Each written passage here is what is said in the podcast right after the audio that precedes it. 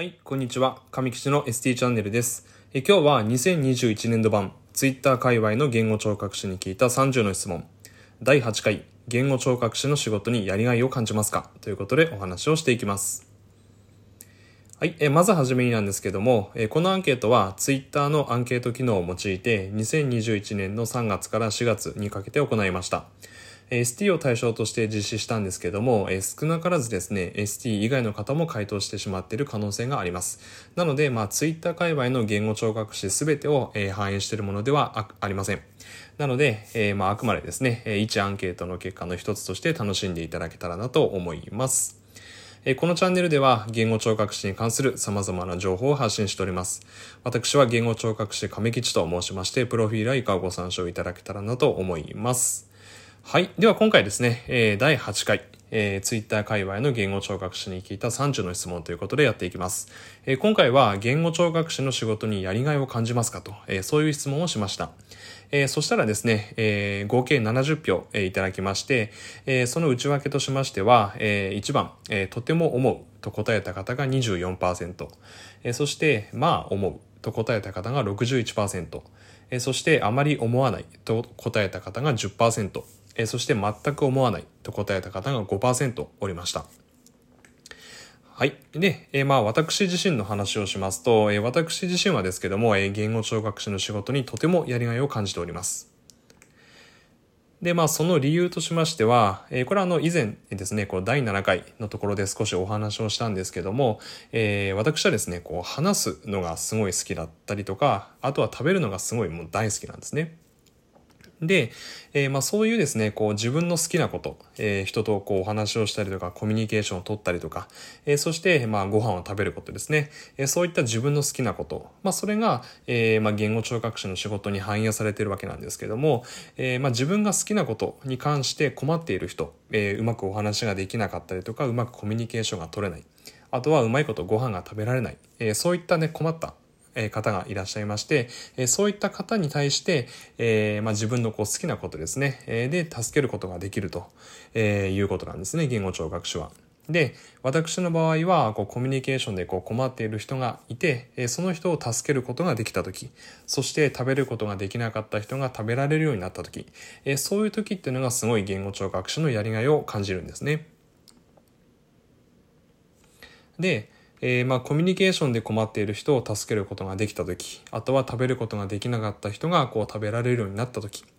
えーこういう時っていうのはすごい嬉しいんですね。でそれプラス、えーまあ、言語聴覚士というのは、まあ、リハビリの専門職でありまして、えーまあ、これはねあの誰でもできるようなことではないんですね。やっぱりこう言語聴覚士は言語聴覚士になるためにしっかりこう養成校で勉強してそして国家試験を通って、えーそしてま臨床に出てくるわけなんですけども、えそういった感じでこう専門的な知識を、え持ってるんですね。なのでこう自分の専門的な知識がこう患者さんにこう生かされた時っていうのはすごいやりがいを感じます。あの言語聴覚士をやっていてよかったと言語聴覚士である自分だからこう助けることができたんだと、えーまあ、そういうふうにこう感じれた時っていうのはすごいやりがいを感じますね。で、えーまあ逆にですねこうやりがいを感じていない ST さんっていうのもやっぱり少なからずいました。で、えーこれは本当にあの私なりの考察なんですけども、えーまあね、言語聴覚者の仕事に本当にやりがいを感じていないのかっていうと、えーどうなのかなって思うところがあるんですよね。っていうのはやっぱりあの言語聴覚士っていうのはこう働く場所っていうのがいろいろあるんですよね。あの病院であったりとか、えー介護保健施設であったりとかであとは、えー発達クリニックであったりとかであとは教育の現場ですね、えー、ろう学校とか、えーそういったところでこう活躍してる ST さんもいます。まあ、そんな感じでこう幅広い、え場所で、え活躍してる ST さんがいるんですね。でその中で、えー自分の強みとか自分の専門性っていうのがいろいろあると思うんですよね。でその自分の強みだったりとか自分の専門性がもしかしたら生かされていない職場にいるのかもしれないと思ったんですよね。なので、えーまあ、ツイッター界隈にはですねこういろんな働き方をしている ST さんがいらっしゃいますので、えーそういったまあいろんな働き方をしている ST さんを見てですねあ自分もこういう場所だったらこう自分のこう専門性がこう生かされるかもしれないって思ってもう思い切ってですねこうその場所にこう移ってみるのも一つの手なんじゃないかなと、えー僕は思っております。はい、えー、今回のまとめに移りますけども、えー、今回は、えー、第8回、えー、言語聴覚士の仕事にやりがいを感じますか？ということで、えー、ツイッター界隈の ST さんにアンケートを取りました。えー、その結果、えー、70人の方回答いただきまして、えー、そのうち、えー、言語聴覚士の仕事にやりがいを感じると答えた方が85%おりました。これ結構大きい数字ですよね。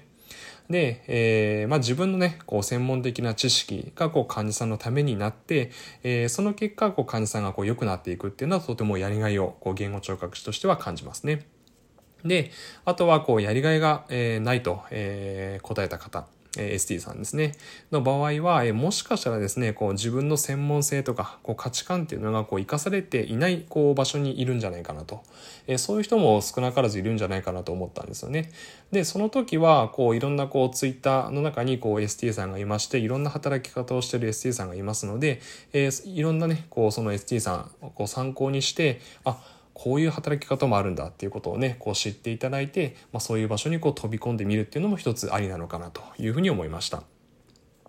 はい。では、えー、今日の動画は以上になります。最後までご視聴いただきありがとうございました。えー、これからもですね、言語聴覚士に関する、えー、情報を発信していきますので、え見逃したくないという方はぜひチャンネル登録よろしくお願いいたします。えあというか、え各種 SNS ですね、えやっておりますので、えー、ぜひそちらの方もチェックしていただけると大変嬉しいです。はい。では今日の動画は以上になります。最後までご視聴いただきありがとうございました。